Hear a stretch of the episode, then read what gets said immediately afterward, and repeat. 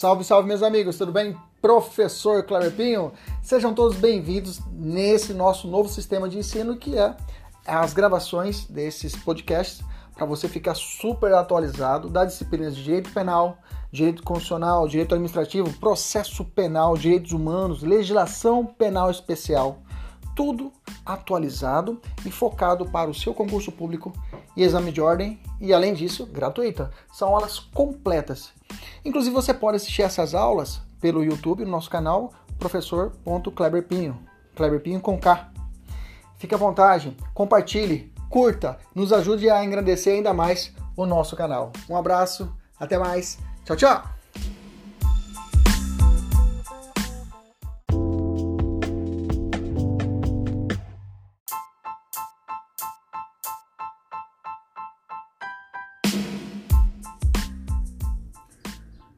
Salve, salve meus amigos, professor Cláudio Pinho. Começando mais uma aula de hoje, vamos trabalhar processo penal. Já saúdo nossos alunos da mentoria, sejam todos bem-vindos. Vamos trabalhar hoje princípios, a base, o alicerce do processo penal. Bacana? Vamos lá, vamos começar já com o conceito de direito de processo penal que eu trago para vocês. Então, o processo penal é um complexo de princípios e normas. Olha aí, um conceito trazendo princípios e normas, normas, as leis, as regras, né? As regras jurídicas que constituem o instrumento técnico necessário à aplicação do direito penal. O que está dizendo? O processo penal é um instrumento. Ele é um instrumento para poder aplicar o direito penal. Quando o sujeito comete um crime, as pessoas falam, professor, como esse cara vai ser condenado? Como vai ser o processo? Quem investiga? Quem vai dar a sentença? Quem defende? Como defende? Aonde defende? É o processo penal que explica. O direito penal dá o instrumento, dá, dá, dá o crime e o processo dá o resultado. Beleza? Tranquilo? Continuando. Regulamentando o exercício da jurisdição do Estado juiz por meio do processo os institutos da ação e da defesa. Ação quem acusa e a defesa o defensor. Além da investigação criminal pela polícia judiciária, através do inquérito policial ou por outro órgão público, também legitimado em lei. O que está dizendo esse pedacinho aqui? Está falando que existe no processo penal duas fases bem distintas. Uma fase de investigação criminal, que é realizada pela nossa gloriosa polícia judiciária, por intermédio do inquérito policial, ou pode ser que essa investigação seja realizada por outro órgão que não seja polícia, mas seja legitimada pela lei. Exemplo, a CPI. A CPI é um exemplo disso. Beleza? A investigar através de procedimentos investigatórios diversos. Bacana? Tanto é essa composição que a gente te, nós temos aí, pode anotar no seu caderno, que temos entre a, a somatória da investigação a investigação criminal, a investigação criminal mais o processo penal depois lá na justiça com o juiz, o processo penal, eles chamam que essa somatória, eles chamam que essa somatória é chamado de persecutio, persecutio criminis, ou a persecução do crime, tá? Então seria essa, esse casamento entre a investigação e o processo penal. Bacana? Vamos lá. Quais são as fontes do processo penal? De onde que sai a lei processual penal, professor? Gente, não foge a regra do que nós já estudamos até então, tá? O processo penal, eu tenho uma classificação de fontes formais, que como ela aparece para o mundo, e fontes materiais. Quem que cria o processo penal? Professor, quem que tem que elaborar? Lembra lei, da lei penal? A lei penal, direito penal, quem que legisla? Isso, muito bem, a União. A União tem competência para legislar sobre direito penal e também para legislar sobre processo penal, tá? É claro que o artigo 22 da Constituição Federal, inciso 1, possibilita que, que é uma competência privativa da União, lá no direito constitucional, explica que é possível que essa competência de tratar de direito processual penal seja derivada, seja delegada a algum outro ente estadual, né, através de uma norma específica. Beleza? Tranquilo? Maravilha, mas digamos, o Mato Grosso não pode legislar sobre processo penal. Mas cuidado que eu vou dizer para você que existem algumas exceções. Direito penitenciário, nós já sabemos que o Estado de Mato Grosso pode legislar. O direito mato-grossense pode legislar sobre custas e serviços forense, né?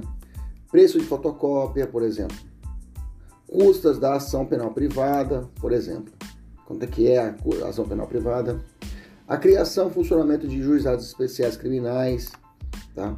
Os procedimentos em matéria processual. Esses procedimentos servem para preencher algum espaço que a legislação federal não colocou. Por exemplo, certa feita eu fui ao, a, ao Tribunal de Justiça do Mato Grosso para protocolar um, um habeas corpus. Toda a documentação bonitinha, juntada, em duas vias, tudo bonitinho. Eu levei lá para aplicar, para fazer o protocolo.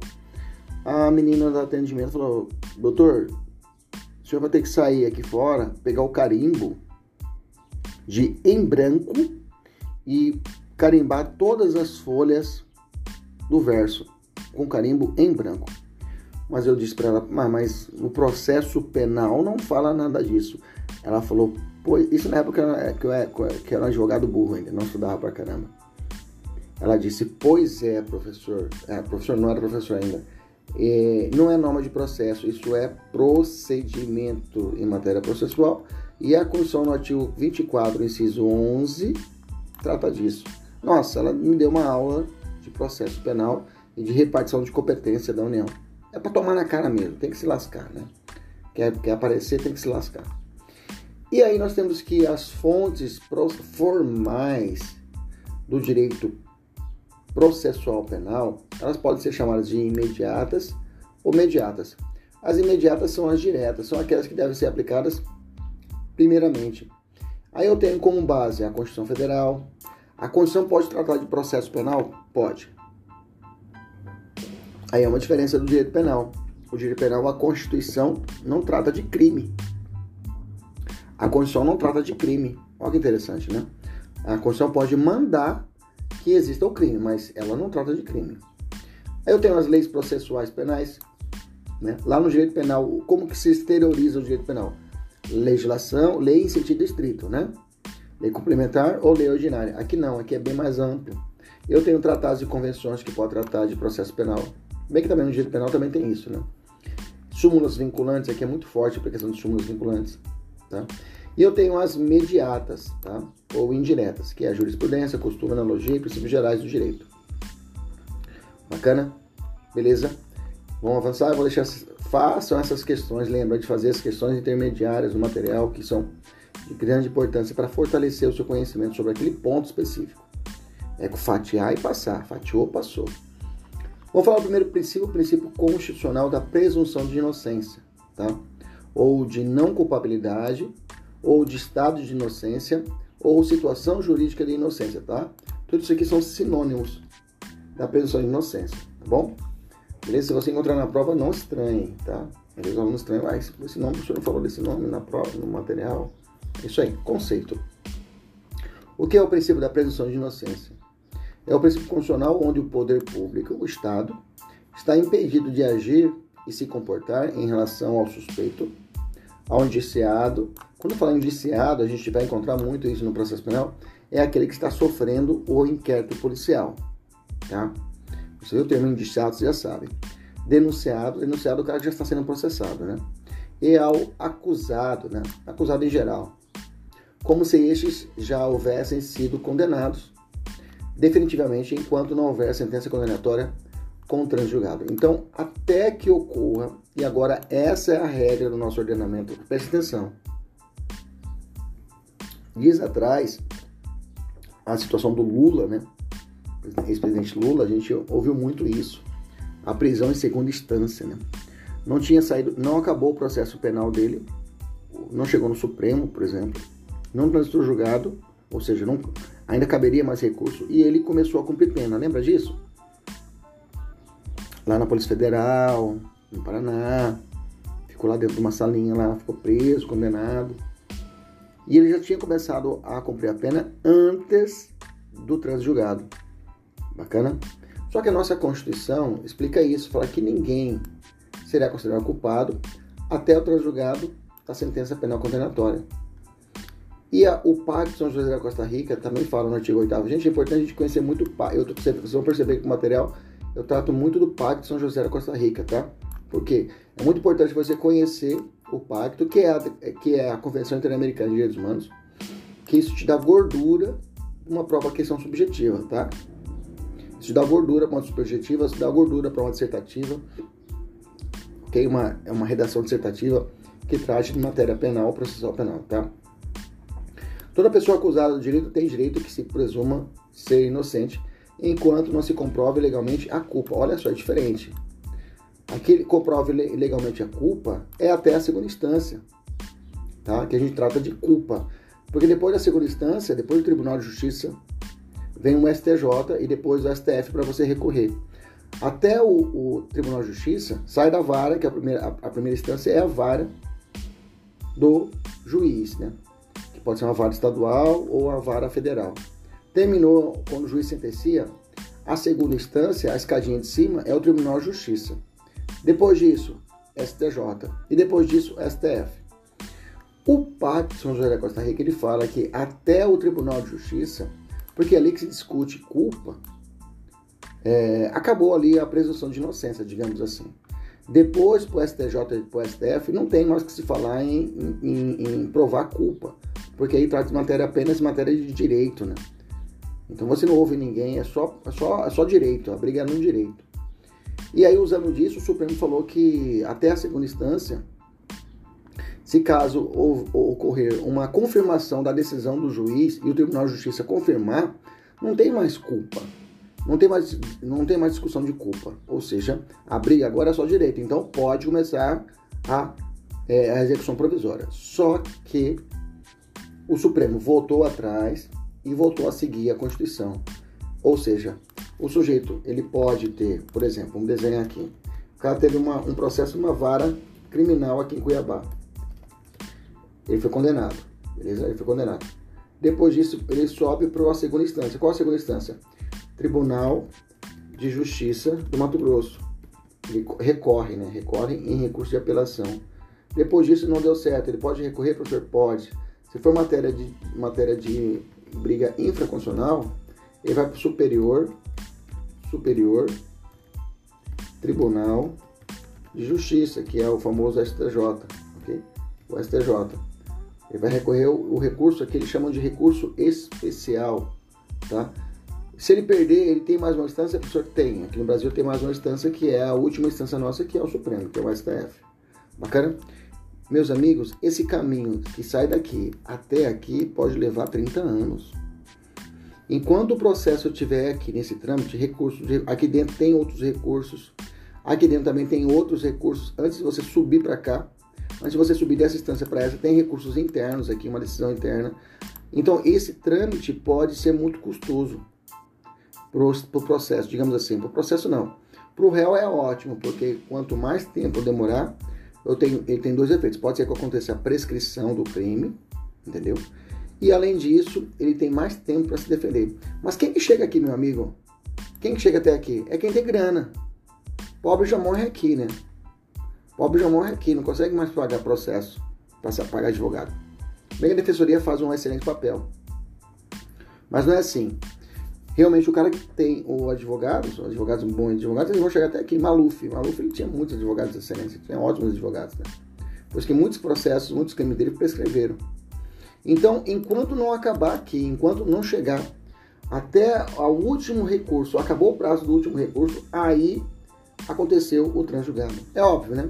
Se chegou aqui no STJ, passou o último prazo do recurso, que aqui é 15 dias para você recorrer. Se você não recorreu, acabou transjugado aí o processo morreu aqui. Aí está julgado aqui, digamos assim, se a pessoa não recorreu. Pode ser que isso aconteça também no Tribunal de Justiça, a pessoa perca o prazo do recurso, ou perca o recurso, ou não recolha o que é necessário, ele, o processo morra aqui. Entendeu? Pode ser também aqui na vara. Tem um prazo de recurso, a pessoa não recorreu nos cinco dias lá do, da apelação, não recorreu, o processo pode morrer aqui. Entendeu? Então tem o trânsito julgado, pode acontecer aí em, nessas quatro etapas. Transitor julgado, aí daqui para frente, se transitor julgado e o sujeito não não recorreu, começa a chamada execução, aí é sim a execução definitiva da pena. Beleza? Entendemos isso? Bacana. Vamos avançar então. O que, que prevalece hoje, professor? Prevalece hoje que o sujeito ele vai ter direito que o transjugado, ou seja, até a última, última chance ele tem. Segue o que hoje então o que prevalece é a nossa Constituição e não o Pacto São José da Costa Rica. Bacana, tranquilo. Vamos lá. O princípio da presunção de inocência ele tem duas dimensões, tá? Ele tem uma regra que é uma regra de probatória de prova e uma regra de tratamento, tá? Eu tenho também uma dimensão externa. A interna divide em duas, regra probatória e regra de tratamento, que vamos ver agora aqui embaixo. A regra, a dimensão externa do, do, princípio da presunção de inocência, ele vai dizer que o suposto acusado de uma infração não pode ser taxado de criminoso pelas outras formas de controles informais como a imprensa, tá? Inclusive isso pode figurar até a postura de colocar o preso sobre os holofotes da imprensa expondo a curiosidade pública é crime de abuso de autoridade. Né? Você já sabe disso, lá no artigo 13. Né? Constranger o preso ou detento mediante violência, grave ameaça ou redução de sua capacidade de existência, a exibir-se ou, exibir ou ter seu corpo ou parte dele exibido à curiosidade pública. Né? Então, aquela situação, que eu já contei isso lá na aula de abuso de autoridade, né? nós estamos gravado aqui no YouTube que o cara é exposto à imprensa, né? Hoje é, acontece ainda, você assiste algumas, algumas situações na imprensa, né? O cara é, é algemado na frente da, da, da droga, né? Isso não pode mais ocorrer, tá? Esse constrangimento. Só que esse constrangimento tem que ser dado através de mediante violência ou grave ameaça ou redução da capacidade de existência do sujeito, tá? Então a violência, a ameaça, é, se você for lá, a gente vai quebrar a sua cara se você não aparecer para a imprensa. Mas se o cara for voluntariamente, né, aí não tem culpa, aí não dá abuso de autoridade. Mas é uma é, é, essa exposição ostensiva é clara violação ao, ao, ao, ao, à presunção de inocência, porque todo mundo vai apontar no dedo e falar, ah, aquele lá é vagabundo, criminoso. Né? Teve um caso, né, o caso é, J versus Peru, em que o, que o Peru foi condenado onde a imprensa, o Ministério Público foi até a imprensa e fez a maior escarcel. E o cara foi realmente foi, foi é, é, condenado pela imprensa, pela aquela postura do que o Ministério Público apresentou ainda na fase investigatória. Preste atenção que vou dizer para você. Sem nenhuma ideologia política, né? Sem nenhuma ideologia política, mas muita parte, a grande parte da doutrina comenta aquele slide, lembra lá do PowerPoint do Lula, né? O PowerPoint do Lula, lá, eu sei que você lembra disso, ah, quando foi lá no começo, o PowerPoint mostrando toda na fase investigatória ainda, e ali já refletindo realmente que ele era um cara, e foi mesmo, ele foi condenado inclusive, né? Mas não poderia ser daquela forma que foi feito perante a sociedade, né? Que ali acabou expondo e realmente refletindo na presunção de inocência foi violado nesse, nessa dimensão externa, tá? Isso quem fala é a doutrina bom? Então, mas pode ficar atento a respeito disso, que pode ser cobrado, porque é uma situação bem semelhante a esse caso que foi julgado pela Corte Interamericana de Direitos Humanos, que é esse caso J versus Peru. Beleza? Sobre a dimensão externa é isso, essa situação onde a pessoa fica é refletida a sua condição de já de culpado, sem precisar de processo, nessa situação em que a imprensa, é, é, a exposição dele à imprensa pelo Ministério Público ou pelas autoridades, tá bom? E aí eu tenho a dimensão interna, que é a regra probatória e tratamento, que são as mais importantes. Vamos lá. A dimensão interna eu tenho a regra de tratamento. O que é a regra de tratamento, professor? A ideia é que a privação cautelar da liberdade, sempre qualificada pela nota da excepcionalidade, ou seja, a regra no Brasil, meus amigos, é a liberdade. Anota isso, tá? A regra no Brasil é que a pessoa ela vai responder o processo em liberdade. A exceção a exceção é a pessoa responder o processo preso. Como que ela pode responder o processo preso? Ela responde através de uma prisão preventiva. Né? A prisão preventiva tem tempo, professor? Tem tempo. Tempo de renovação. Tá? A ideia é que 90 e 90 dias ela tem que ser renovada e o juiz deve fundamentar a cada renovação. Beleza? Tranquilo? Tranquilo. Agora eu vou falar sobre isso mais pra frente. Mas regra de tratamento, primeira regra de tratamento é isso tá? Prisão é excepcional, tá? A liberdade é a regra no Brasil. Beleza? Então são manifestações claras dessa regra de tratamento, né? Essa proibição de prisões processuais automáticas ou obrigatórias. Tá? Observação: as prisões cautelares, é claro, não ferem esse princípio. Tá? A prisão preventiva, a prisão em flagrante, a prisão temporária não fere o princípio da presunção de inocência em sua regra de tratamento na sua dimensão interna. Não fere. Tá? Não fere. Isso cai em prova. Tá? Eles vão dizer que a prisão preventiva fere o princípio da presunção de inocência. Não, não fere. O que tem é que essa prisão deve ser fundamentada e ela deve ser a exceção à regra. Bacana? Beleza? Inclusive, né, a prisão de segunda instância que eu falei para vocês, né, e nem decorrência de imediata investigação criminal ou da apresentação de denúncia, ou seja, apresentou a denúncia, tem que prender o cara. Começou a investigação penal, tem que prender o cara. Só por causa disso. Não, não pode mais. Inclusive, essa prisão de segunda instância que eu falei para vocês, houve uma reação legislativa, né? Reação legislativa ao judiciário, né? O que, é a relação? É, o que, é uma relação é, legislativa ao judiciário? O judiciário estava começando a fazer, estava é, fazendo a prisão de segunda instância. Aí depois o Supremo mudou o pensamento, né? Falou, ah, hoje não existe mais prisão de segunda instância. Mas o legislativo, para poder enterrar isso, vamos enterrar esse negócio, o legislativo correu, correu lá e fez o pacote de crime. Na verdade, quem fez o pacote de crime foi o, foi uma apresentação do executivo, através do ministro Sérgio Moro, né? Só que quando foi pro legislativo, os caras deram um guerre-guerre, né? Deram um, deram um temperinho do jeito que eles quiseram.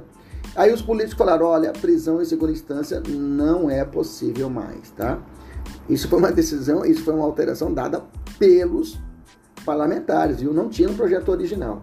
Eles mudaram e falaram, ó, prisão em segunda instância, não, tem que esperar o trânsito julgado da sentença condenatória para que a pessoa comece a executar a pena, bom? Beleza? E mesmo assim, e outro também era muito fundamental no judiciário, é que se a pessoa era investigada, eu tinha fundamento para poder fazer a prisão preventiva. Se a pessoa era denunciada, ou seja, começava o processo na justiça, eu tinha fundamento para começar, uh, para poder realizar a prisão dele. E hoje eles colocaram na lei isso. Não pode mais acontecer a prisão, isso, essa prisão antecipada, a prisão em segunda instância, ou por causa da investigação, ou por causa da denúncia. Beleza? Lembra, no Brasil, a regra é a liberdade, a exceção é a prisão, e a prisão, as prisões cautelares não, não, não, afetam, não contradizem o princípio da presunção de inocência. Eu tenho ainda uma regra probatória. A regra probatória, por sua vez, ela é dividida em dois subprincípios. O princípio do indúbio pro réu e o princípio do nomo, nomo tenetur si detegere, ou o princípio da autoincriminação. Beleza? Então vamos lá, vamos falar primeiro do indúbio pro réu, que é tão famoso assim. Lembra, gente, aqui é regra de processo, tá? Esse dia eu estava dando uma aula, recentemente eu estava dando uma aula no presencial. Eu estava falando sobre analogia em Bonaparte no direito penal.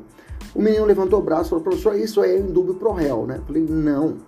Indúbio pro réu é matéria de processo penal. E não analogia em Bonaparte. Porque analogia é antes, eu vou enquadrar lá o crime lá atrás, né? Antes de ir pro processo, digamos assim. Um ato antes. E o indúbio pro réu já é um ato depois, é já no processo. O juiz, diante das provas, né? Diante das provas, ele vê que realmente não tem elementos para poder condenar o réu. Aí, na dúvida, ele tem que aplicar o indúbio pro réu. Só que a antítese, a antítese do indúbio pro réu é o chamado indúbio pro societate. Tá? A antítese né, do indúbio pro réu, o contrário do pro réu é o indúbio pro societate. Nós vamos falar sobre o ProRéu. Meu amigo, minha amiga, quem tem que provar alguma coisa no processo é o Ministério Público, tá? O réu, ele não prova. O réu, ele se defende da acusação. Ou melhor, ele se defende dos fatos que lhe são imputados. Beleza? O réu não defende de artigo, ele se defende dos fatos que são imputados. Bacana?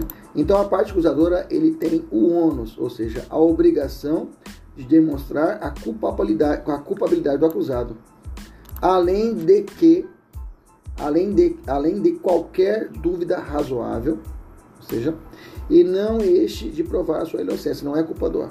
Então o, a, a acusação tem que provar a culpabilidade, além de qualquer dúvida. Qualquer dúvida razoável, há ah, uma dúvida razoável, o juiz entende, putz, será que não estou convencido, não estou convencido que realmente o sujeito cometeu o crime. Se eu tenho essa sementinha da dúvida e essa é a missão da defesa, plantar essa sementinha na cabeça do juiz ou na cabeça dos jurados no tribunal do júri, e se realmente existir essa dúvida, o réu deve ser beneficiado. Essa que é a sacada desse princípio. Tá? Não havendo dúvida, mas é, não havendo certeza, mas dúvida sobre os fatos em discussão e juízo, o réu deve ser considerado inocente. Tá? Até tem uma frase né, que eu peguei numa prova, falando assim, inegavelmente é, é inegavelmente é preferível, né, é inegavelmente e preferível a absolvição de um, de um culpado à condenação de inocente, pois em um juízo de ponderação, o primeiro erro acaba sendo menos grave que o segundo. Então, melhor então realmente a você absolver um culpado do que condenar um inocente. Essas regras, o indúbio pro réu, vem postada na nossa Constituição Federal e também no Pacto São, jo São José da Costa Rica. Tá? Na nossa Constituição diz: ninguém será culpado e considerado culpado ante o transjugado da sentença penal condenatória. Toda pessoa, é, o professor são os mesmos fundamentos, são os mesmos fundamentos que eu disse lá em cima da presunção de inocência, porque ele, o indúbio pro réu ele reflete da presunção de inocência, lembra disso, tá? Então cabe a acusação que quem acusa, professor, ou é o Ministério Público, na ação penal pública, é o nome que leva quando o promotor de justiça ele propõe a ação. Isso vai depender do crime. O crime, qual crime que é? A gente vai aprender isso, tá? Vai depender se o crime for de ação penal pública, cada crime tem um tipo de, de ação penal, ou seja, um processo a seguir, tá? Se o crime for de ação penal pública, vai gravando já, é Ministério Público. Se o crime for de ação penal privada, que o pedido é uma chamada queixa-crime, é o próprio ofendido, a própria vítima que tem que contratar um advogado e propor a ação penal. Então, cabe à acusação afastar a presunção de não culpabilidade que recai sobre o imputado provando além da dúvida razoável que o acusado praticou a conduta delituosa cuja prática lhe é atribuída. Né? Artigo 386 traz isso, nos ajuda a, a, a, pensar sobre isso. O 386 fala assim: o juiz absolverá o réu, mencionando a causa na parte dispositiva, que é onde ele vai escrever, desde que reconheça, inciso 6, existirem as circunstâncias que excluem o crime ou isentem o réu da pena, os artigos tais ou mesmo se houver, olha lá, se houver dúvida, houver fundada dúvida, é a chamada dúvida razoável, sobre a sua existência. Então, se o, o juiz existe na sua cabecinha uma dúvida sobre a existência realmente do cometimento do crime, tá? Do cometedor de crime, se realmente ele cometeu ou não cometeu, o juiz absolve o réu. Bacana. Aqui está o fundamento claro no processo penal do indúbio pro réu. Então, esse princípio não se faz presente em todo o processo penal. Cara, isso aqui é importante, viu? Pode grifar aqui, vamos até grifar. Ele não faz, se faz presente em todo o processo penal, tá? Pois na fase do oferecimento da denúncia, prevalece o indúbio pro societate. Então, se o juiz, a denúncia é o primeiro, é o primeiro ato do, do processo. Vamos, vamos desenhar aqui. Eu tenho um inquérito policial, né? Que vai, nós, vamos aprender, nós vamos aprender como é que começa ele até o, o, o, o ato final, o ato final do, do inquérito policial é o relatório, que é um ato administrativo, né? Aliás, eu tenho, vou ter que lembrar vocês que o processo penal também é regido pelos princípios da administração pública, tá? O princípio da administração pública não foge do processo penal, beleza? O, o delegado envia o um relatório para o juiz, para o promotor, aí o promotor propõe a denúncia, na verdade, ele manda para o juiz, mas o, promotor, o juiz remete para o promotor, o promotor propõe a denúncia. O juiz recebe a denúncia, o juiz recebe, e aí, a partir do momento que o juiz recebe, deu o recebimento da denúncia, começa o processo penal, tá? Começa o processo penal, daqui em diante. Aí o juiz vai mandar citar o réu. Citar o réu é chamar o réu. Falou, réu, tem um processo contra você aqui, se defenda. O réu citado, ele apresenta a defesa dele, depois disso vai ter uma audiência, que é uma audiência só, a regra é essa, uma audiência só. Depois da audiência, o juiz já vai sentenciar, já tem sentencia e aí vem a decisão dele de primeira instância. É mais ou menos assim, o processo é curtinho, assim, em tese, né? É, aqui no meio tem muita coisa que pode acontecer, tá? Então, quando o juiz ele vai receber, ele recebe a denúncia, nesse momento aqui que ele recebeu a denúncia, o princípio é indúbio pro societate, ou seja, na dúvida o juiz começa o processo. Agora, na sentença aqui, por exemplo, na dúvida ele absolve o réu. Entendemos isso? Então, aqui na denúncia, quando ele for receber a denúncia, o princípio é o indúbio pro societate, tá? Aqui na sentença, por exemplo, o princípio é indúbio, opa, indúbio pro réu. Bacana, beleza? No tribunal do júri, no tribunal do júri, depois dessa audiência aqui, ó, por exemplo, depois dessa audiência aqui, vamos colocar aqui embaixo o tribunal do júri. O tribunal do júri, o procedimento é diferente, né? Porque o cara vai quando que, quando acontece o, tribunal, o tribunal do júri, professor? Quando o cara vai, ele está respondendo por um crime, é, um crime doloso contra a vida. Tá? Um crime doloso contra, contra a vida. Qual crime, professor? Homicídio, participação no suicídio ou automutilação, o aborto ou o infanticídio, tá? Se a pessoa cometeu um desses crimes, ele vai para o tribunal do júri. Aí o processo, até aqui, é a mesma coisa, tá? Aí depois da audiência, o juiz ele tem uma decisão. É uma decisão, a gente chama de decisão de pronúncia, tá? Pronúncia, é uma, uma nova fase aqui. O juiz pode pronunciar que é mandar o cara para o tribunal de júri. Ele pode também impronunciar. Ele também pode, né, aqui nesse momento, ele pode desclassificar. E aí ele tira o tribunal de júri e joga para uma. Pra, ele pode jogar para o juiz singular, ou ele mesmo julgar, não joga pro, ou ele mesmo continuar. E também tem a absolvição sumária. A absolvição, ele pode absolver aqui. Absolvição sumária. Isso é no júri, tá? Digamos que ele pronunciou que é mais comum. Quando ele vai pronunciar, quando ele vai pronunciar, ele pronunciar o réu, se ele pronunciar o réu e manda o cara para o tribunal de júri, aqui, nessa decisão aqui, é um indúbio pró societate, tá? Existe grande briga a respeito disso, tá? Tá analisando pronúncia, até coloquei aqui, ó. É, Aplica-se de um pró societate, tá? Tem dois posicionamentos, olha só, o STJ, um, um julgado do STJ vai dizer que de 2021 recente, em 2020, e todos da quinta turma, que é a mesma turma que julgou, se nessa decisão que eu estou dizendo para você, aqui na decisão de pronúncia, nessa decisão aqui de pronúncia, se aplica ou não dúvida para a sociedade. A decisão aqui, a mais recente, é que não se aplica, tá? 2021 vai dizer que não aplica, tá? A mais recente. Mas eu tenho uma decisão mais antiga, mais antiga do ano, ano passado, 2020, fala que aplica o princípio do, do, do sociedade. Tá? Ainda é o Rogério Saquete, Cheque, Cheque, um cara top pra caramba. É, eu gosto muito de jogar desse cara. E aí, puta, e agora, professor? O que, que eu vou marcar na prova? Hoje prevalece né, nas provas que aplica-se o indúbio pro sociedade, tá? Mas já estou te preparando para o pior. Se caso aparecer isso na prova, se aplica ou não aplica, com certeza será matéria de recurso. Aí é comigo. Aí é comigo, parceiro. Você fala para mim que eu vou entrar com recurso com você. Nós vamos entrar recurso juntos para poder quebrar a banca.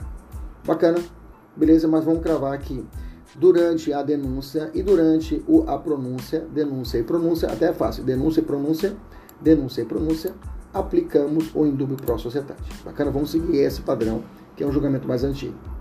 Beleza? Tranquilo? Vamos continuar o nosso raciocínio. Vamos lá. Vamos avançar. Mas, em regra, ainda aplicamos nas provas, né? É que a fase de pronúncia aplica-se o indúbio pro sociedade. Aqui, aqui embaixo eu cravei tá? Outro princípio que desdobra da presunção é o nemo tenetur si detegere. Eu sei que o nome é grande, né? No nemo tenetur si detegere. É o, é o que, que é esse princípio? É o princípio da não autoincriminação, tá? Ele também origina-se do ninguém será culpado, né? O artigo 8 também da, lá da Pacto São José da Costa, da Costa Rica. Esse princípio de não autoacusação, esse princípio da pessoa não produzir prova contra si mesma, tá? ele desdobra-se em quatro outros, tá? Professor, é muito desdobramento. Depois você pega e faz tipo uma árvore do crime, né? Vai fazendo as ramificações dela, tá? Direito ao silêncio, direito da inexigibilidade de dizer a verdade, tá? O réu pode mentir.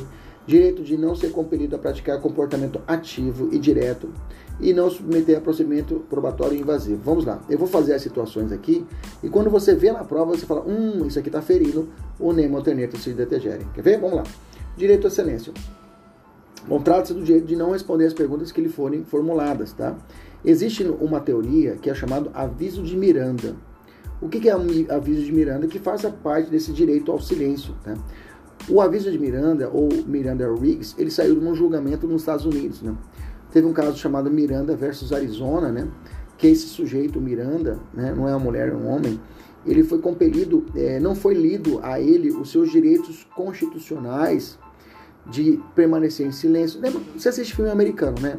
Aí o policial fala: olha, você tem o direito de, ser, de, de, ter um advogado. Se você não tiver um advogado, o Estado vai arrumar para você. Você tem o direito ao silêncio. Tudo que você falar poderá ser usado, poderá e será usado contra você no tribunal. Lembra disso? Pois é, aqui no Brasil, tudo que você falar não será usado, aqui ao contrário, não será usado você no tribunal. Então, eu tenho que ler os direitos do preso quando você for policial civil, né?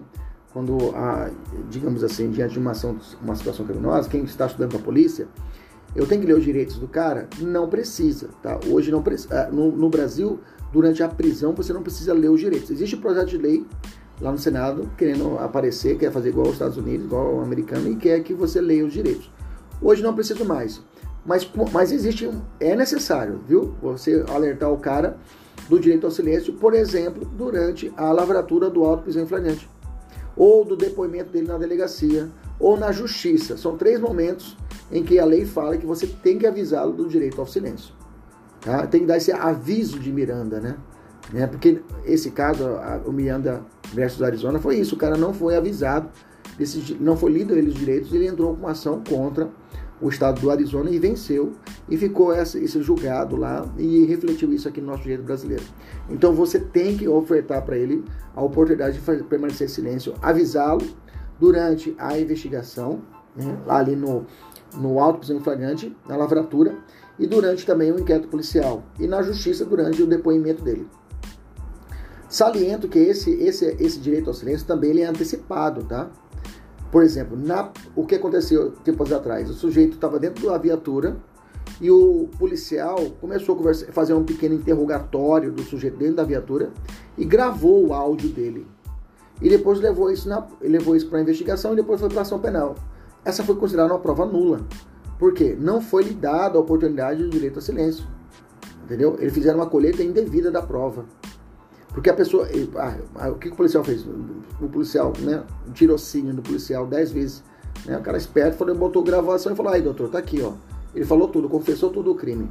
Não é válida essa prova, não é válida a prova. Entendeu? Porque é necessário esse direito dessa da preservação do nemotenense de detegere. A pessoa tem o direito ao silêncio. É um direito constitucional. Bacana. Então essas confissões informais não são válidas como prova com base do Nemo Teneto se detegere. Beleza? Maravilha. Inexigibilidade de dizer a verdade, tá? O cara pode mentir, pode. O réu pode, a testemunha não. Mas o réu ele pode mentir. No Brasil não temos o crime de perjúrio, né? Que é um crime que lá nos Estados Unidos tem, aqui não tem o crime de perjúrio. Então a pessoa pode mentir à vontade, que não é considerado crime e sim um exercício do Nemotenetor se detegere, tá? Mas cuidado, tá? Eu tenho três situações em que se ele mentir, ele toma pau. Primeira situação, mentira, se ele por mentira ou silêncio do réu na primeira parte do interrogatório na justiça. Porque o interrogatório do réu é o último momento da audiência. Quando vai fazer a audiência, gente, é, todos, todos os procedimentos devem seguir isso tanto na justiça penal como até administrativa, o réu é o último que fala. Se o juiz, se, eu, se, se você viu na prova que o juiz antecipou, primeiro falou o réu e depois falou as partes, tá, as testemunhas, está errado. Errou o juiz.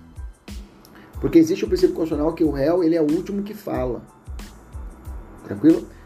Beleza? Mas o interrogatório dele é dividido lá na justiça em dois pedaços. O primeiro pedaço primeira parte do, do interrogatório, o juiz pergunta sobre ele: quem é você?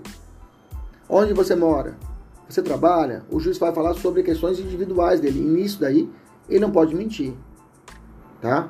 Senão ele pratica contravenção penal do artigo 68, lá da Lei de Contravenções Penais. que mais? Ele também não pode mentir contra a sua identidade perante a justiça. Tá? Porque se ele mentir a identidade, ele é Pedro, mas ele fala que é João, o irmão gêmeo, ele comete crime de falsa identidade, artigo 307 do Código Penal. E também se ele falar isso lá para o delegado de polícia, para a polícia militar, ele mente quanto à sua identidade. Ainda, olha que interessante, ainda que seja, ainda que seja um exercício dele de, de um exercício, digamos assim, para autopreservação. Por exemplo, ele é um estuprador. Chega a polícia e fala assim: não, não, eu não sou o cara que estuprou, não. Meu nome é Zé das Couves. O cara que estuprou é outra pessoa. É o, é o Zé das Cabras. Eu sou o Zé das Couves. Mas na verdade ele que estuprou, entendeu? O Zé das Couves que estuprou. Mas ele mente porque os moradores estão ali perto, querem pegar, querem matar ele. E ele faz isso em autodefesa. Ele mentiu, senão ele ia morrer. Mas essa mentira dele, dos policiais, da sua identidade, é crime a si mesmo. Tá? Fique esperto. Crime de falsa identidade. Letra C, por formular imputação falsa a outra na segunda parte do interrogatório. Ou seja, mesmo que eu sei que ele pode mentir no interrogatório na justiça, já falei para vocês, mas se ele não falar que não foi ele que cometeu o crime, mas ele imputar o falso crime a outra pessoa e fazer todo o que o Estado pare para poder procurar quem que é essa pessoa e na verdade é mentira, ele pode responder por denunciação caluniosa, tá? Ou até mesmo autoacusação falsa, se caso ele falar, não, realmente eu matei. Ele mente, na verdade não foi ele que matou, ele fala, ele, ele assume a, a bronca, porque o tráfico, porque a, a facção criminosa falou, assume a bronca lá, senão a gente mata você. E se ele assumir a bronca, ele pode responder pelo crime de, de autoacusação falsa. Professor, mas ele pode mentir? Pode. Mas se ele assumir a bronca, ele pode responder pelo crime. Então não é tão bagunçado assim, tá? Beleza? Tranquilo. No direito processual penal não há punição por litigância de má fé, viu, gente? Cuidado. Litigância de má fé é uma punição que ocorre lá no direito civil, processo civil. Aqui não existe no direito penal, no processo penal, a litigância de má fé. Então, fique atento.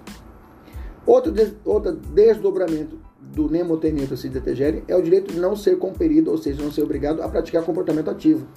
O réu não pode ser obrigado a praticar, a participar ativamente da produção de prova, podendo se recusar de participar sempre que entender que isso pode prejudicar. Por exemplo, o, o réu não está obrigado a fornecer padrões gráficos para exame de caligrafia, não é obrigado. Não está obrigado a participar da reconstituição do crime, tá? Ele é intimado, ele tem que comparecer lá, ficar lá olhando mas ele não é obrigado a fazer a reconstituição do crime. Beleza? Que ele pode produzir prova contra si mesmo. que mais? O réu pode ser obrigado a participar da audiência de reconhecimento, né? Pois não se trata de um comportamento ativo, e sim passivo, né? Do réu, só para ficar lá parado, a fim de que a vítima reconheça ou não o infrator. Então, o reconhecimento, ele tem que participar. Tá? Foi muito questionado a respeito disso aqui, é, o, o, a utilização do bafômetro, né? Logo saiu a lei seca, né? E muitas pessoas falam, olha, eu não vou assoprar o bafômetro porque eu não posso fazer prova contra mim mesmo. Lembra disso? Todo mundo fala isso, né? Todo mundo fala isso. A pessoa nunca estudou direito processual penal, mas sabe de cor isso, o nemotenento, né? E aí, ele pode, professor, bom, pela regra, ele não é obrigado a praticar comportamento ativo, não é obrigado a assoprar o bafômetro. Mas hoje, o próprio policial, hoje a norma adaptou a isso, né? E o próprio policial ele pode, na lavratura do auto policial flagrante, apontar indícios veementes que o sujeito realmente está cometendo o crime de trânsito alcoolizado e serve como prova futura. Serve como elementos da, do, do, do inquérito e futura prova. Entendeu? Então, nesse caso, mesmo se ele não assopar, assopar o bafômetro, eu poderei provar o teste, é, o álcool, né, através das próprias palavras que tem fé pública do policial. Beleza? Também não é obrigado a fazer o exame de sangue, né? Exame de sangue também não é obrigado. Bacana? Eu sei que você fala, professor, mas aí é foda que amarra tudo, né? O bandido fica com tudo. Pois é, mas é o nosso sistema, tá? E por fim, o direito de não ser submetido a procedimento probatório invasivo, né? Invasivo é, por exemplo, submeter o sujeito a, a, a tratar-se de não, não ser submetido a qualquer procedimento que seja realizado por meio de penetração no corpo humano, tá? Exame de sangue, acabei de falar para você, endoscopia, tá? Então não pode, ele não é obrigado a fazer isso, tá?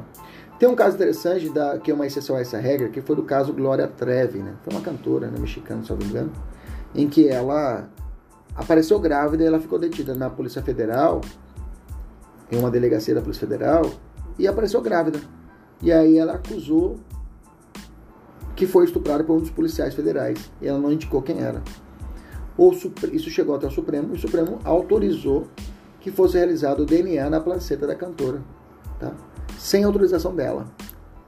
Foi uma situação excepcional, porque esse, eu sei que existe esse princípio que protege o réu, mas de outra banda eu tinha ali, pelo menos ali, quase 100 policiais que estavam sendo acusados. Então o direito dos acusados, que eram os policiais, tinha que ser tinha que ser feita uma contrapartida. E só com o exame de DNA que realmente poderia identificar se realmente alguém ela tinha sido estuprada por um dos policiais, que todos eles foram compelidos a fazer o exame de sangue. Resultado, não foi nenhum policial, foi o empresário dela que tinha estuprado ela, tinha tido relação sexual com ela. Bacana, beleza? Outro ponto importante é que o pacote de crime alterou a lei de execução penal, tá? Que foi imposta, inclusive se o cara não fazer o exame de DNA, né, recolher o material de DNA, lá na execução penal vai ser considerado falta grave. Só que preste atenção, lá na execução penal não é processo, tá? No processo penal ele pode se negar a fazer o exame de sangue, mas lá na execução penal é para começar a cumprir a pena. E esse exame DNA lá que é realizado, que é recolhido dele, é para classificar, tá? Para poder fazer o não é um procedimento de prova, e sim classificação de cumprimento da pena. Para onde o cara vai, qual vai ser o local que ele é realizado e fica como banco de dados. Então, na verdade, não é para produzir prova, e sim para selecionar, para classificar o cumprimento de pena. Então, nesse caso, não tem nada a ver o cara se negar. Por isso, inclusive, inclusive é a falta grave do cara lá na execução penal se ele nega a fazer esse exame de DNA, tá bom?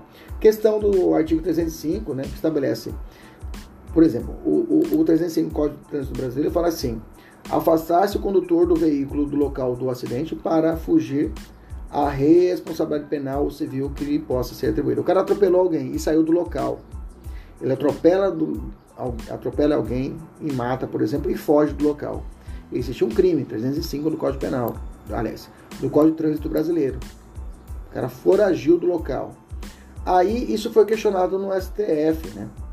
É, se, que esse, se esse dispositivo era inconstitucional, ou pelo menos ia contra uma convenção interamericana de direitos humanos, pois violaria esse direito da não autocriminação. Então o cara poderia muito bem foragir, porque senão ele ia fazer prova contra ele mesmo se ele ficasse ali. Olha que idiotice, né? Tem umas coisas que chegam ao Supremo que até arrepia, tá? Só que aí o Supremo falou assim: não, para com conversa fiada, para. Ele falou: não, a regra que prevê o 305 é constitucional. Se o cara bateu, atropelou e fugiu, ele vai responder pelo crime. Por quê, professor? Porque nesse caso, pois posto não infirmar o princípio da que não se enquadra na não autoincriminação, tá? Porque tanto é que o cara pode ficar em silêncio, ok?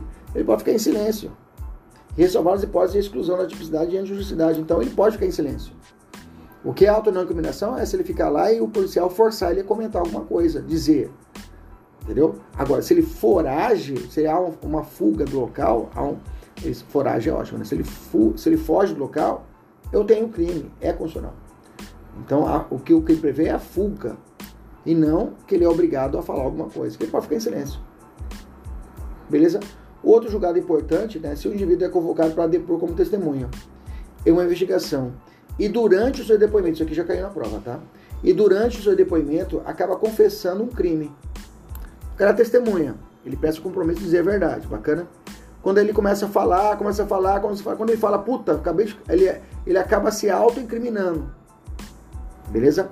Essa confissão não é válida se a autoridade que presidiu o ato não advertiu previamente de que ele não é obrigado a produzir contra si mesmo, tendo direito de permanecer calado. Ou seja, se ele confessar durante a testemunha, não, excelência, eu matei, eu matei o sujeito. A, a excelência, o juiz fala, é, então continua falando aí. Ah, ah, beleza. Aí o juiz vai e condena o cara. Não, não pode. Quando o cara fala, excelência, eu matei. O juiz fala, parou, parou, parou, parou, parou. Parceiro, é o seguinte, você tem o direito, ele é testemunha, viu, gente? Ele tem a obrigação de falar a verdade. Mas a partir do momento que ele confessou, ele vai virar réu, tá entendendo? Aí o juiz tem que parar falar, para, para, para. Você, se você está confessando, eu tenho que advertir você o direito de ficar em silêncio. E isso tem que estar no papel, tem que estar lá na. Eles chamam isso de ata da audiência. Se não o juiz não fazer isso, a prova ali colhida, que é o depoimento, a confissão dele, não é válida. Entendeu? Olha a importância da, da advertência do juiz. Bacana. Beleza. Resolva essa questão intermediária que estão aqui, resolvam todas elas e vamos continuar. Princípio do devido processo legal, vamos lá. Ele é consagrado, né? Esse aqui é um, esses dois são os dois maiores princípios, o resto fica tudo, é tudo mais pequenininho. Vamos lá. Consagrado, consagra-se a necessidade do processo tipificado, sem a supressão ou desvirtuamento de atos essenciais, né? Artigo né, da nossa, nossa Constituição Federal fala ninguém será privado da liberdade ou de seus bens sem devido processo legal. O que é o devido processo legal, professor? Quer dizer que o devido processo legal está escrito na lei. Então eu não posso suprimir um processo, uma fase do processo ou desvirtuar, né? mudar atos que são essenciais. Não fazer a citação do réu. Eu tenho que chamar, a citação é chamar o cara para o processo. Eu tenho que citá-lo, tenho que falar, olha, existe um processo contra você. Se o juiz não faz corretamente a citação, eu tenho um desvirtuamento do, do devido processo legal. Beleza? O devido processo legal ele tem duas vertentes: o devido processo legal material, substancial, ou a visão processual. Tá? Você pode achar um apelido para o direito, o devido processo legal a, a, é, material, também eles chamam de direito devido processo legal é, substantivo.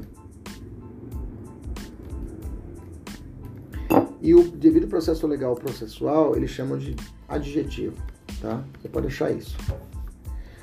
O devido processo legal material substancial reclama, o que, que ele pede? No campo da aplicação da lei, tá?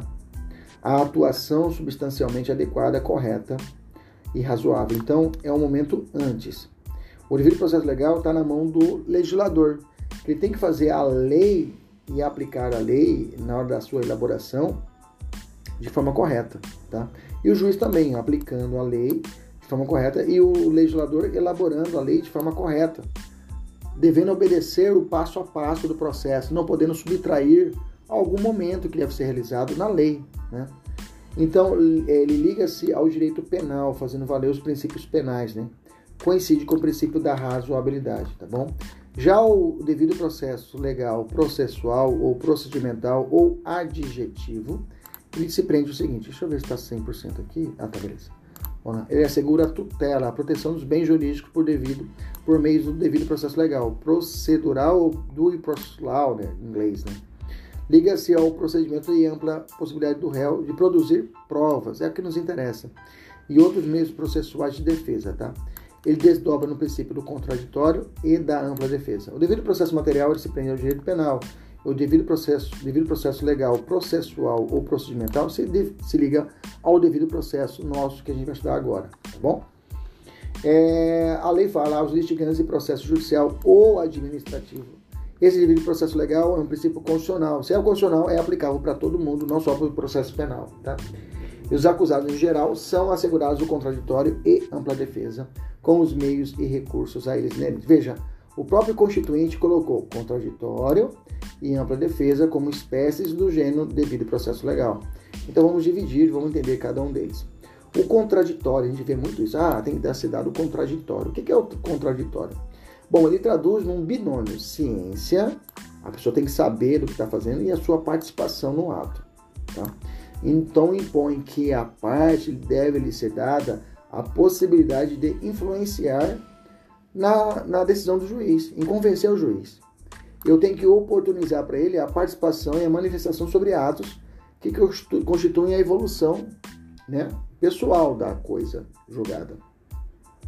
Então, o réu, pelo princípio contraditório, tem o direito de conhecer a acusação e o que está sendo imputado contra ele e poder contrariar, né, evitando que seja condenado sem ser ouvido. Né. Então, reflete uma maior participação dialética.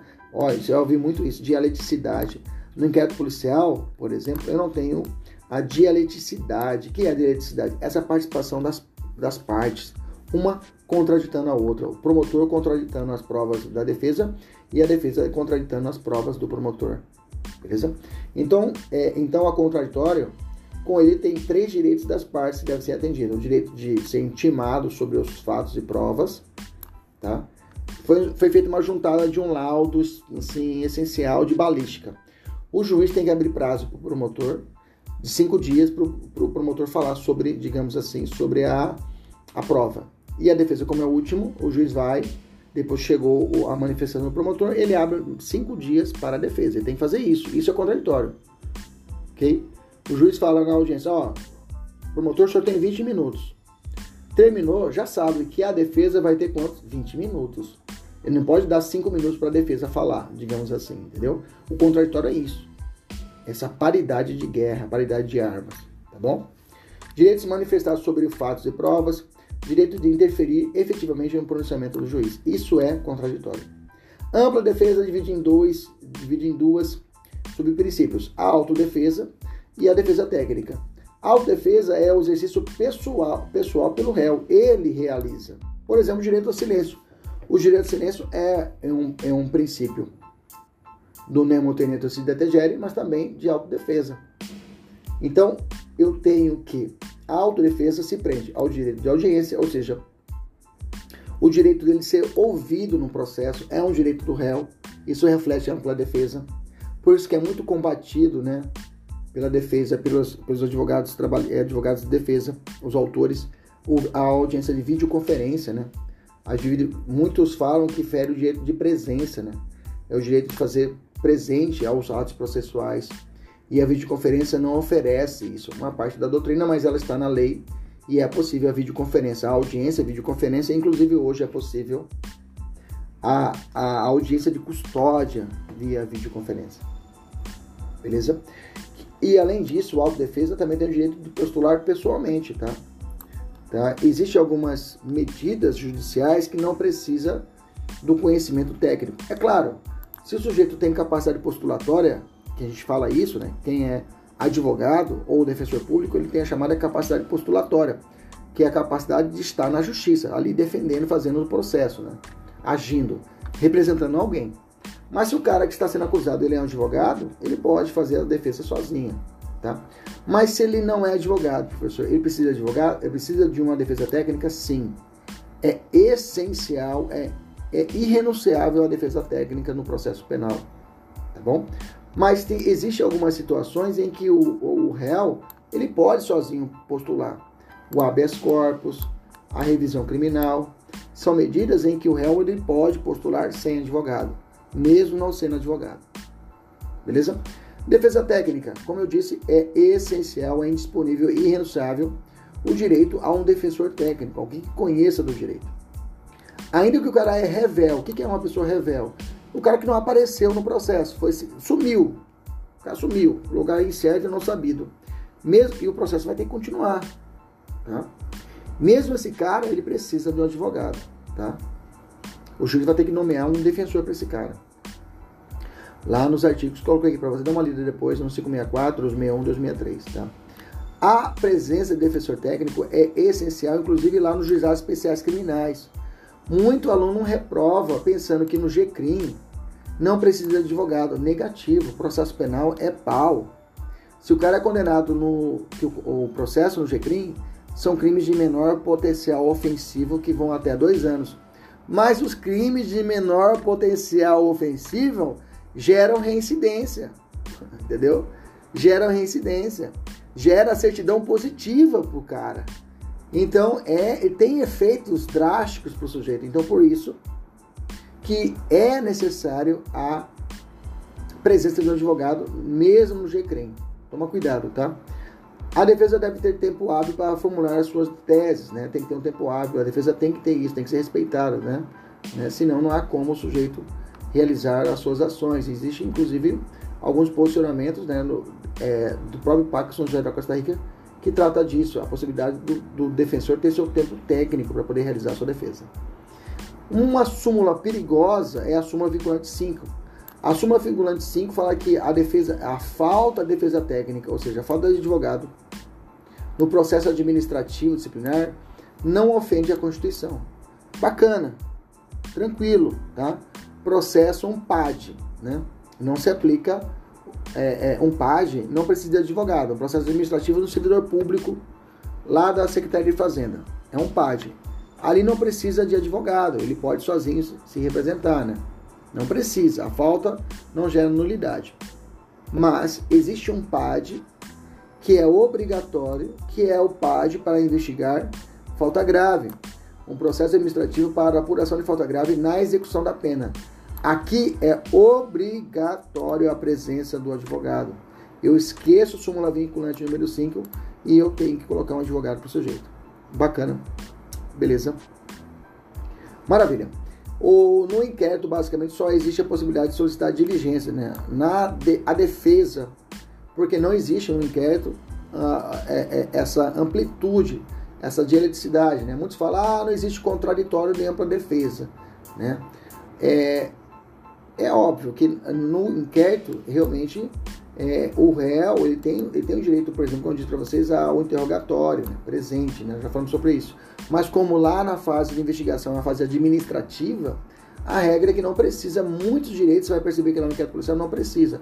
Ele não precisa do advogado para ouvir o réu na investigação criminal, não precisa do advogado estar presente, entendeu? A, a presença do advogado é mais, é, digamos, é mais é reduzida, ele só pode solicitar diligências, ele não pode contraditar os, uh, os documentos que são juntados.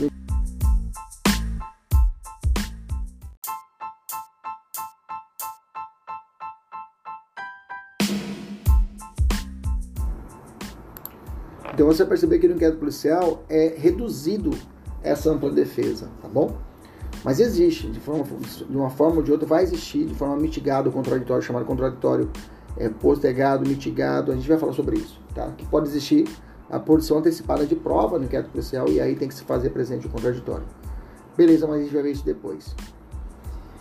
Vou fazer questões aqui vamos à plenitude da defesa. Cuidado, gente. A plenitude da defesa, esse princípio da plenitude da defesa, é um princípio exclusivo, vou repetir, exclusivo do tribunal do júri.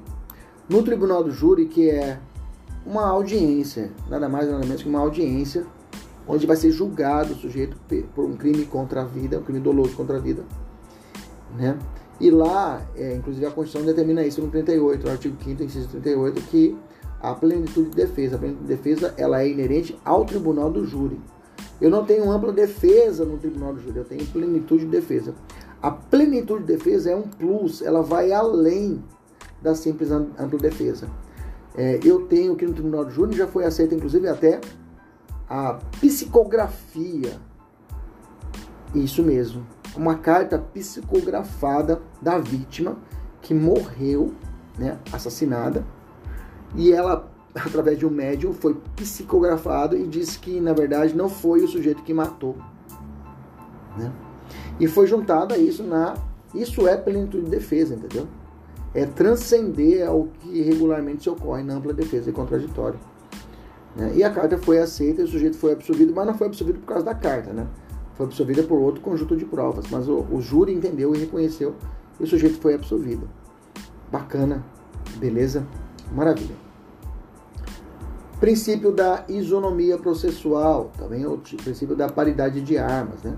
Reflete muito a situação do contraditório que nós vimos lá atrás, né? Mas a paridade de armas é essa ideia, né? Da isonomia, né?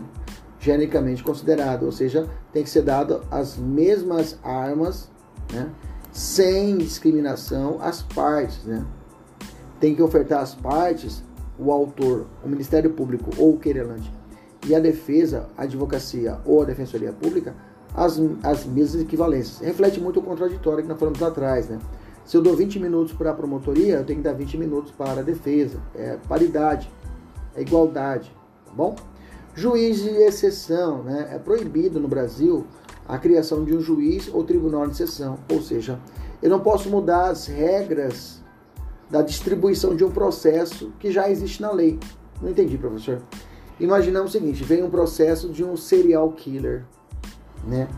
Aí o processo chega na justiça, aí a, a, a, o, o, o, distribuidor, né, que é, o, que é onde distribui os processos, digamos que temos várias várias criminais, né?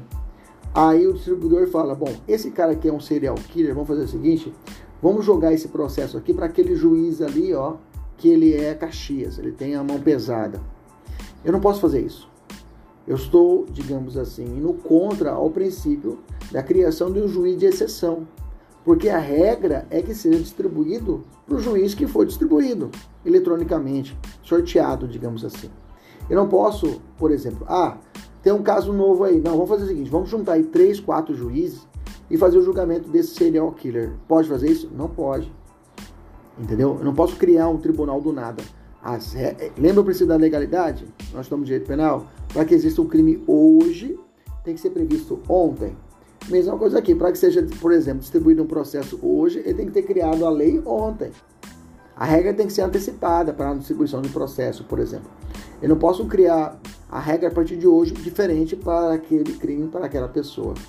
No âmbito internacional existem tribunais de exceções que foram criados depois dos crimes. Né? Tribunal de Nuremberg.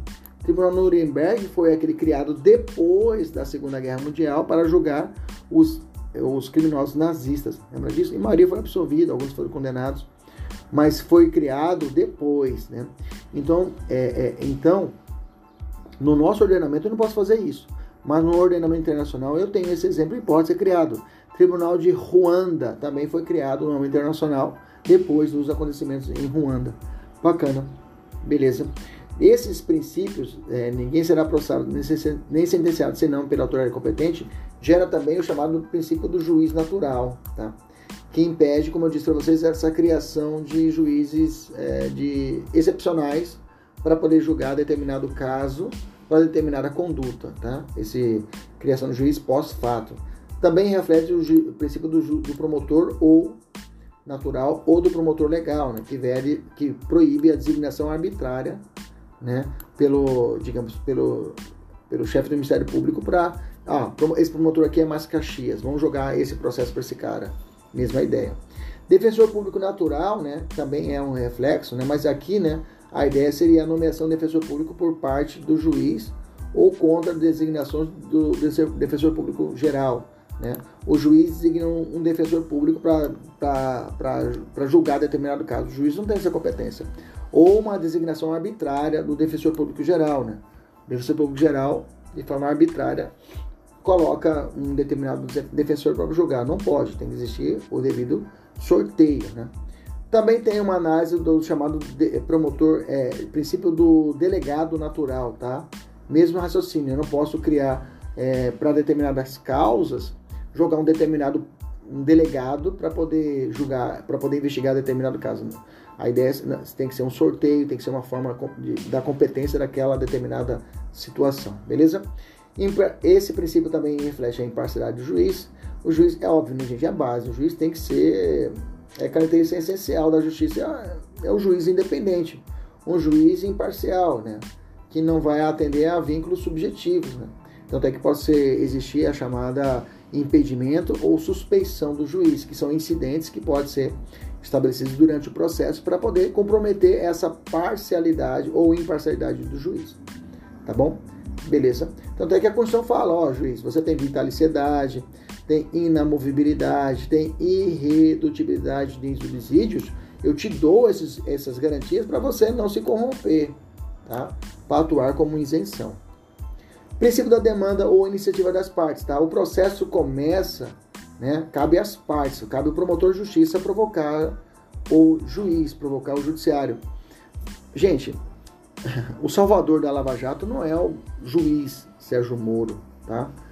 Quem, na verdade, é, é, é, digamos, seriam os heróis, seriam os promotores, os procuradores da República. No âmbito federal eles chamam de procuradores, porque eles provocaram a justiça. O juiz nada faz. Né? Às vezes assiste, às vezes assiste a noticiário e o pessoal fala: esse juiz não fez nada. O juiz não faz mesmo, o juiz não pode ter iniciativas né, jurisdicionais fora aquilo que está na lei. Quem tem que provocar o juiz é alguém que tem que provocar ele. Então, por isso que fala o processo começa com as partes. Depois que você provoca o juiz, aí ele vai dar o um andamento. Ele vai dar um andamento, tá? Mas o princípio da ação demanda ou iniciativa é da parte do promotor de justiça, do querelante, eles têm que provocar a justiça, senão o processo não começa.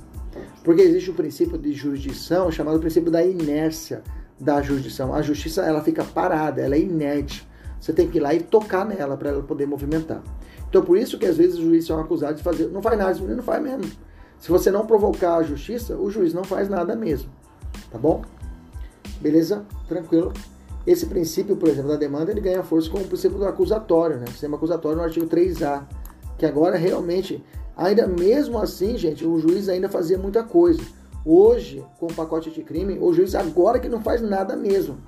Porque tem um sistema acusatório, que vamos estudar depois. O sistema acusatório diz que cada macaco no seu galho.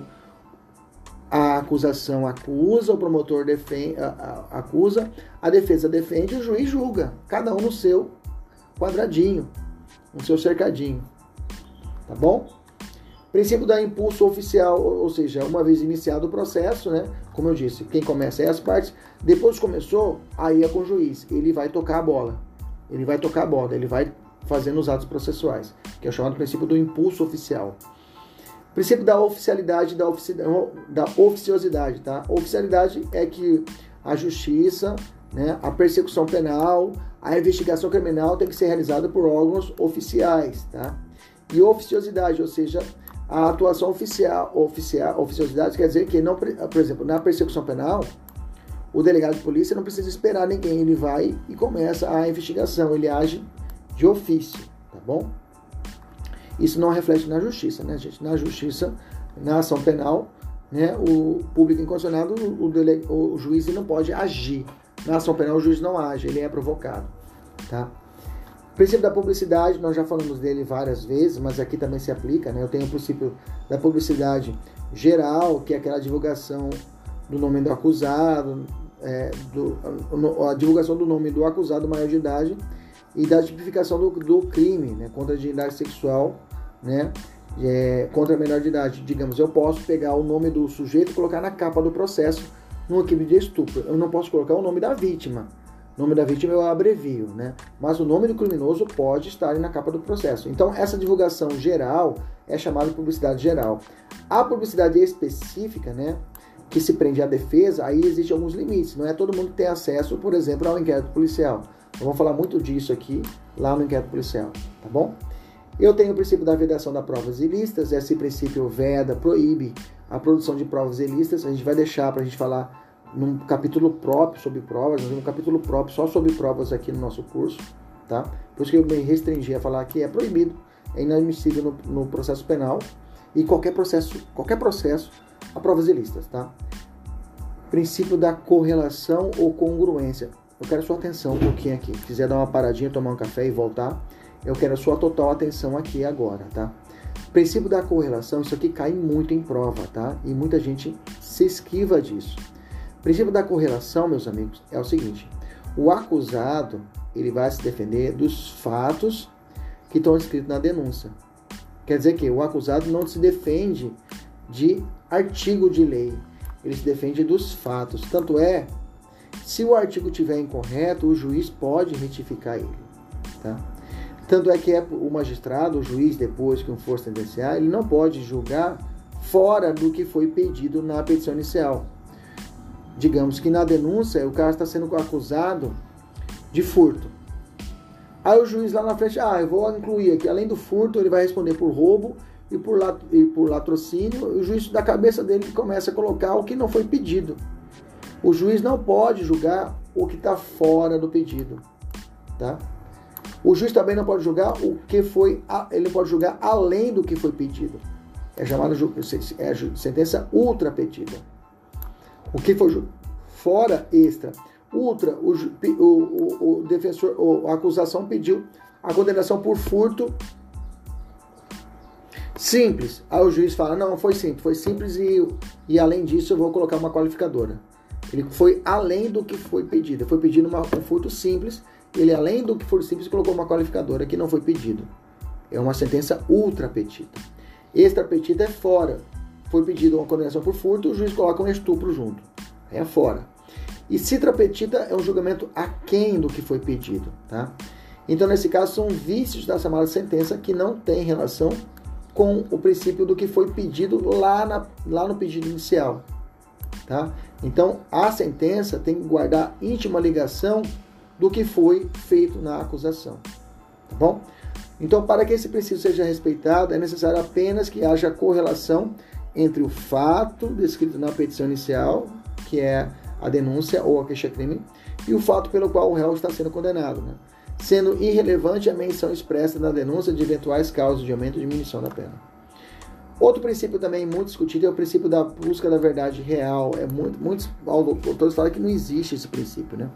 Não é, é impossível você achar a verdade real do que realmente aconteceu. É quase impossível, né? Mas é um princípio do processo penal, tá? O princípio da busca da verdade real ou livre investigação da prova no interior do pedido, ou o princípio da imparcialidade do juiz na direção da apreciação da prova, ou o princípio da investigação, ou o princípio inquisitivo, ou o princípio da investigação judicial da prova. Tudo isso é sinônimo de princípio da busca da verdade real. A busca da verdade real, nada mais, nada menos, possibilita que o juiz possa agir de ofício ele possa buscar realmente a prova. Ele, inclusive, é possível que o juiz ele estabeleça uma testemunha que não foi arrolada pela defesa e nem pela acusação. Digamos, a acusação colocou várias testemunhas. Aí uma testemunha da acusação fala: Ah, inclusive tinha o pipoqueiro José lá vendo tudo. Aí o juiz fala: Quem é esse pipoqueiro? Ah, não foi, a, não foi o promotor não colocou como testemunha. Tá bom. Aí a defesa fala: Ah, inclusive realmente Estava lá presente o pipoqueiro José. Aí o juiz fala: Defesa, você colocou o pipoqueiro José? Não. O juiz fala: Porra, cadê o cara? Não tem. Então eu quero ouvir o pipoqueiro José. Isso é um exemplo da busca da verdade real. O juiz ele provoca e chama um cara que não foi colocado como testemunha. Bacana?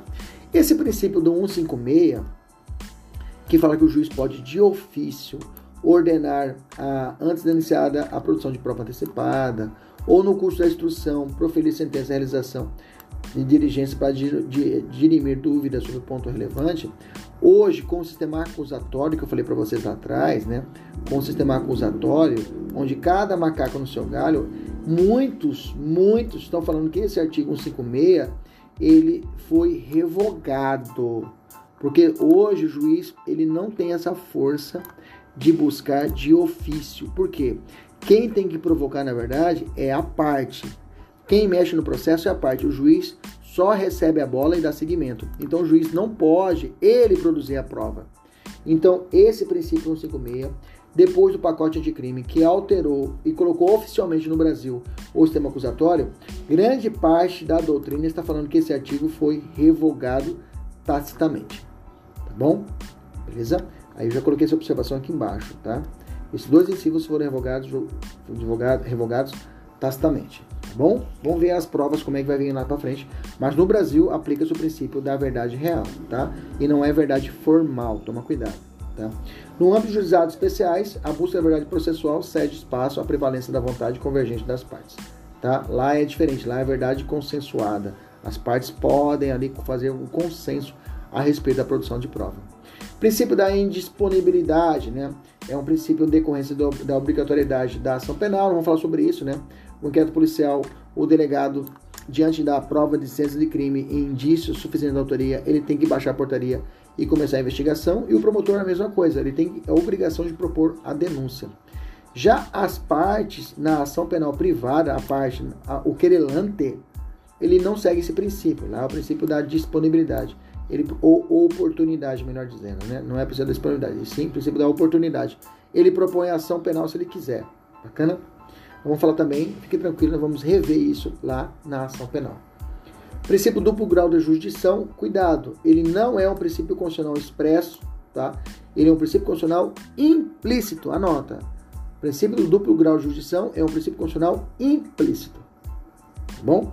Esse princípio que a pessoa tem o direito que juízes mais experientes no Tribunal de Justiça, que é chamado de desembargadores, e nos tribunais superiores, STJ e STF, são chamados de ministros. Esses caras mais vividos, mais experientes, têm a oportunidade de rever a decisão que foi dada pelo juiz de base, do juiz da vara simples aqui embaixo, tá bom? Isso é o princípio do duplo grau de jurisdição, é um princípio implícito na nossa Constituição Federal. Toma cuidado. Princípio da economia processual deve-se buscar maior efetividade, né, com melhor quantidade de atos possíveis, né? E aí reflete o princípio da oralidade, o princípio da oralidade, vou até colocar aqui, né, observação, aqui reflete o princípio da oralidade, tá? Que é muito utilizado no juizado especial criminal, para poder ganhar velocidade no processo, tá? O princípio do favor rei ou favor réu também, é, é, são algumas hipóteses onde há uma prevalência durante o processo de oportunidades dadas à defesa e não à acusação, tá? que prevê inclusive a absolvição do réu em ausência de provas suficientes. Ele reflete muito lá o princípio do nubio pro réu, tá? Esse princípio do favor rei ou favor réu. Princípio da duração razoável do processo penal é um princípio também constitucional, tá? Que reflete aí a que deve ser trabalhado esse princípio em menor tempo possível, tá? O menor tempo possível, mas é claro, sem ultrapassar os limites da razoabilidade. Beleza? Inclusive, tratam que a prova a prisão preventiva, né, deve durar apenas 90 dias. Aliás, tem que ser renovada de 90 em 90 dias. Mas essa prisão cautelar, essa prisão preventiva, ela tem que ser renovada de 90, 90, 90 em 90 dias. Se o juiz não renova ela, essa prisão é tida por ilegal. Mas toma cuidado. Toma cuidado. A prisão preventiva que não é renovada automaticamente, aliás, não é renovada pelo juiz, a prisão é considerada ilegal, mas não dá o direito da automática liberdade do réu. Isso aconteceu no caso do, do, do funkeiro, do traficante André do Rap, né? Funkeiro não, traficante André do Rap, lembra disso?